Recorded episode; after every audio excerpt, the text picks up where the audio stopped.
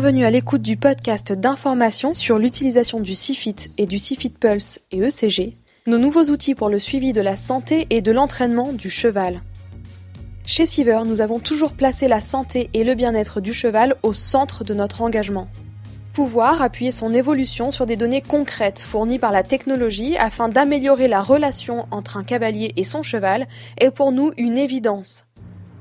Si les termes ECG, Fitness Shape Test ou Performance V140 sur V200 vous semblent très compliqués, si vous vous sentez un peu perdu lorsque vous souhaitez analyser votre progression au fur et à mesure de vos séances, alors ce podcast est fait pour vous.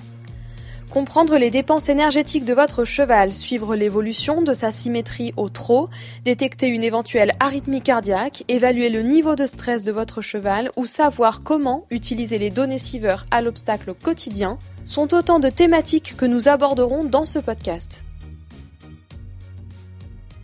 Dans cet épisode, nous parlerons du travail à l'obstacle et du saut parfait. Et avant de retrouver Édouard Lévy pour tenter de décrypter avec lui qu'est-ce qu'un saut parfait, je vous propose de balayer rapidement les différentes fonctionnalités proposées par l'application Siever. Beaucoup de cavaliers ne fonctionnent pas vraiment en termes de nombre de sauts par séance, mais ils enchaînent les obstacles jusqu'à obtenir le saut parfait et ne se rendent souvent pas compte du nombre de sauts qu'ils effectuent pendant la séance. Pour cela, Siever vous offre la possibilité de suivre et d'analyser vos séances d'obstacles dans les moindres détails. Les premières données qui seront disponibles après votre séance, ce sont le nombre de sauts effectués au total et la hauteur moyenne et maximale de ces sauts. Attention, notez bien que les données de hauteur obtenues correspondent à la position de la sangle par rapport au sol et non la hauteur de votre obstacle. Pourquoi est-ce que c'est intéressant pour les cavaliers de savoir ça? L'intérêt de la mesure est de quantifier l'effort fourni par le cheval. La hauteur du saut n'est bien sûr pas la seule donnée pertinente, mais elle donne tout de même une indication sur l'énergie nécessaire au cheval pour s'élever et franchir l'obstacle proposé, et elle permet de se rendre compte des tendances du cheval. L'application propose aussi des informations sur l'angle et l'amplitude de chaque saut. Vous aurez donc pour chaque saut le détail de l'angle d'attaque du saut de votre cheval, c'est-à-dire l'angle d'inclinaison de la sangle au début de sa parabole de saut, au moment de la prise d'appel des postérieurs. Il vous permet d'évaluer si le saut était plutôt en longueur ou en hauteur. De manière générale, l'angle sera plus petit sur un auxerre ou une barre de spa ou une rivière que sur un vertical. L'angle dépend aussi de la hauteur de l'obstacle par rapport à votre cheval, de la place de sa battue de départ. Plus il se rapproche du pied de l'obstacle, plus il sera forcé de sauter avec un angle important. En plus de la hauteur du saut et de l'angle, le CIFIT mesure aussi pour chaque saut son amplitude, c'est-à-dire la distance entre le posé des postérieurs à l'appel du saut et le posé des antérieurs à la réception. Cette distance au sol vous permet d'avoir une meilleure vue de la trajectoire de votre cheval pour l'adapter au mieux, essayer d'être plus à l'aise dans les combinaisons ou les lignes par exemple. Une autre des informations disponibles dans la fonctionnalité saut est la cadence à la bord. La régularité des foulées à la bord d'un obstacle et l'absence de rupture de rythme par exemple sont des éléments importants pour la qualité de l'approche. Siever mesure la cadence dans l'allure sur les cinq dernières foulées avant le saut et détermine également si la cadence était stable, croissante ou décroissante pendant ces cinq foulées. L'important reste évidemment la régularité, mais tout dépend aussi de votre objectif. On peut vouloir aborder un obstacle sur une cadence croissante ou décroissante selon ce que nous travaillons.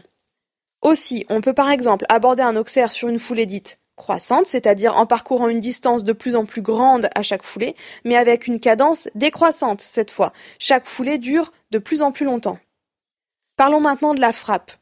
L'application calcule la frappe, c'est-à-dire l'accélération verticale déployée par le cheval au moment de l'appel. Cette mesure est calculée en G, comme les accélérations subies par les pilotes lors d'accélération de voiture ou de fusée. L'une des fonctionnalités et peut-être la plus importante de l'application Siever est le décalage sur le saut. L'application mesure en degrés d'angle le décalage du cheval lors du saut, c'est-à-dire la différence entre son orientation spatiale à la bord et à la réception. Cette mesure ne reflète pas la perpendicularité du saut par rapport à la barre, par rapport à l'obstacle, mais elle reflète la rectitude du cheval, c'est-à-dire qu'il se propulse bien de manière équivalente avec les deux postérieurs, sans pousser plus avec un postérieur et donc se retrouver en décalage à la réception. Quand un cheval se décale ponctuellement, c'est-à-dire une fois dans la séance, aucun problème. Par contre, quand le problème se répète, quand le cheval se décale régulièrement et la plupart du temps du même côté, de nombreuses raisons peuvent provoquer cela. Un cavalier asymétrique dans son assiette, ses jambes ou ses mains, par exemple, une appréhension par le cheval de la réception, ça peut être aussi une douleur ou une gêne dans un postérieur ou dans le dos, ou tout simplement une dissymétrie naturelle du cheval. Un jeune cheval va souvent se décaler par simple manque de rectitude, mais il faut toujours chercher à minimiser les valeurs du décalage. Enfin, l'application vous donne aussi d'autres informations comme la vitesse ascendante, la symétrie de la poussée des postérieurs ou encore les chocs absorbés à la réception. Un résumé de la séance est fourni à la fin de votre entraînement. Sur cette page, vous retrouvez notamment les données de saut moyennes et maximales et vous obtenez un aperçu global de votre séance d'obstacles. Dans cette deuxième partie d'épisode, nous avons demandé à Édouard Lévy de nous parler du saut parfait. Voici notre conversation. Édouard, pour toi, c'est quoi un bon saut Quand tu es cavalier, quand tu es en selle, que tu as vraiment un cheval qui saute super bien, qu'est-ce qu'on est censé ressentir? Euh, Selon moi, le bon saut est, euh, est d'abord dans, dans, la phase montante du saut une grosse montée de garrot du cheval avec la nuque qui commence à se tirer pour pouvoir monter les épaules et le garrot. Et, en, et dans le plané du saut, on commence à voir le dos du cheval qui doit se mettre à fonctionner, c'est-à-dire commencer à ouvrir toute la partie derrière la selle, donc euh, le rein du cheval, et, euh, et, qui déplie ensuite les postérieurs sur la phase descendante du saut. Donc il y a première phase montée de garrot, deuxième phase ouverture du dos et troisième phase ouverture des postérieurs pour vraiment euh, compléter, disons, la, la, parabole de saut qui est parfaite euh, si le cheval euh, fait ces trois mouvements-là. On dit souvent qu'il est toujours important de garder le cheval droit, d'avoir de la rectitude sur le chevaux, avec les, les épaules bien en face des hanches et qu'il le reste pendant toute la trajectoire. Pourquoi c'est si important pour toi qu'un cheval se décale pas et qu'il reste bien euh, droit sur son saut? Euh, je pense que la rectitude est importante pour la poussée du cheval. Quand le cheval est droit, alors il pousse sur ses deux postérieurs.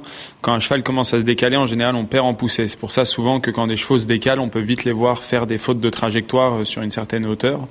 Euh, D'où l'importance de la rectitude. Quand on observe qu'un cheval se décale, euh, on observe aussi souvent que c'est régulièrement du même côté. On a, on a une espèce de régularité comme ça sur le décalage. Qu'est-ce qu'on peut en tirer comme conclusion quand on est cavalier? Alors il y a plusieurs euh, plusieurs solutions. Euh, on peut tout d'abord se demander si le cheval a été a pris des défauts dans sa jeunesse et alors là on est plus dans une période de rééducation où on doit réapprendre au cheval à vraiment sauter au milieu. Si on voit que malgré nos des petites idées d'exercice ou euh, juste garder un petit peu nos aides du côté opposé où le cheval se décale pour essayer de garder le cheval droit, si malgré tout ça le cheval continue à se décaler, alors peut-être qu'il y a une gêne aussi physique du cheval qui, qui, qui se sent pas de pouvoir pousser de la même manière sur ses quatre euh, sur ses quatre membres et qui donc décale sa trajectoire pour se soulager. Est-ce que toi tu fais attention quand tu fais une séance d'obstacles au nombre total de sauts que tu as sauté ou est-ce que c'est vraiment quelque chose que tu fais au feeling quand tu penses que ta séance est terminée parce que le cheval finalement a donné ce que tu attendais de lui? Alors je fais attention dans le sens où euh, si je sens mon cheval bien, si je sens que j'ai rapidement ce que je veux dans une séance, alors je peux vraiment faire très peu de sauts. Euh, et en revanche, je ne démarre pas ma séance en me disant je fais 23 sauts ou 25 sauts. Euh, c'est vraiment le cheval et, la tournure de la séance qui nous le dit. Je suis plutôt quelqu'un qui essaye d'économiser les sauts de ses chevaux. Euh, pour euh, l'expression qu'on utilise, c'est souvent on fait pas le concours avant le concours. Donc euh, voilà, c'est essayer de, de réveiller le corps du cheval au mieux avant les efforts qu'on va lui demander le week-end, sans avoir sans avoir eu besoin d'aller pousser et puiser dans les ressources du cheval. Je crois que c'est Rodrigo Pessoa qui disait que les sauts qu'on fait à la maison sont des sauts qu'on fera pas en piste. T'es d'accord avec ça? Oui, globalement, bien sûr, c'est tout à fait juste euh, ce que dit euh, Rodrigo là-dessus. Euh, on parle même de quota de saut pour un cheval dans une carrière. je pense que si on évolue tous les jours avec, avec en se disant j'ai un quota de saut, j'ai un quota, il faut aussi que pour arriver en concours, il faut aussi que l'athlète soit prêt. Donc il faut quand même que le corps du cheval soit prêt à euh, rencontrer les efforts qu'on va lui demander pendant le week-end. Si vraiment, pour économiser des sauts, on arrive à froid au concours, on va aussi faire du mal au, physique. Donc c'est c'est toujours la question du dosage et du bon équilibre entre trop et pas assez, et, euh, et c'est ça qui est fin et c'est ça qui est intéressant. Je voulais te parler aussi de la vitesse à la bord, de la cadence à la bord en fait. Euh, on a trois options hein, globalement avoir une cadence stable et régulière, avoir une foulée croissante ou décroissante. Comment, qu'est-ce que toi tu recherches et comment tu l'adaptes en fonction des chevaux, en fonction des obstacles? Alors, euh, bah, c'est comme tu dis, on l'adapte en fonction des chevaux et des obstacles. Euh, par exemple, il y a, y a, trois types d'obstacles. Hein. Il y a vertical, auxerre, spa, et puis bon, rivière. Euh, sur un vertical, en général, on, on a envie de, de, garder au moins une vitesse stable. Certains chevaux, même peut-être décroissante, je ne sais pas. En tout cas, moi, moi personnellement, la décroissante, j'ai pas l'impression d'avoir vraiment besoin de venir en décroissant avec mes chevaux. Pas vraiment mon système. Je monte des chevaux en général très respectueux qui ont plutôt besoin de, de, de mouvement dans la, dans la dernière foulée. Euh, donc moi j'utiliserais plutôt soit la stabilité, soit le mouvement croissant euh, vers l'obstacle. Je pense que sur un vertical, en tout cas la plupart des cavaliers vont répondre un mouvement, un, un, rythme stable ou peut-être une décroissante pour donner autant, le, le temps au cheval de, de pouvoir monter en l'air sur le vertical. Les auxerres, on a en général tendance à redonner une ou deux foulées d'élan un petit peu pour une fois qu'on a bien construit l'équilibre du cheval, on a tendance à redonner une foulée d'élan ou deux pour euh, la trajectoire bien sûr. Euh, et les, les spas sont des sauts de largeur où en général on aime bien arriver un petit peu plus près parce que le premier plan est vraiment bas. Euh, donc on risque moins une faute sur le premier plan, même quasiment pas. Donc en général on arrive avec un peu un mouvement croissant pour donner de l'élan et sachant en revanche que on dit aussi qu'il ne faut pas ouvrir un cheval, donc donner de l'élan, c'est essayer de garder son cheval compact et fermé. Si, parce que plus on, ouvre, plus on détend, et plus on détend, plus on perd de la force.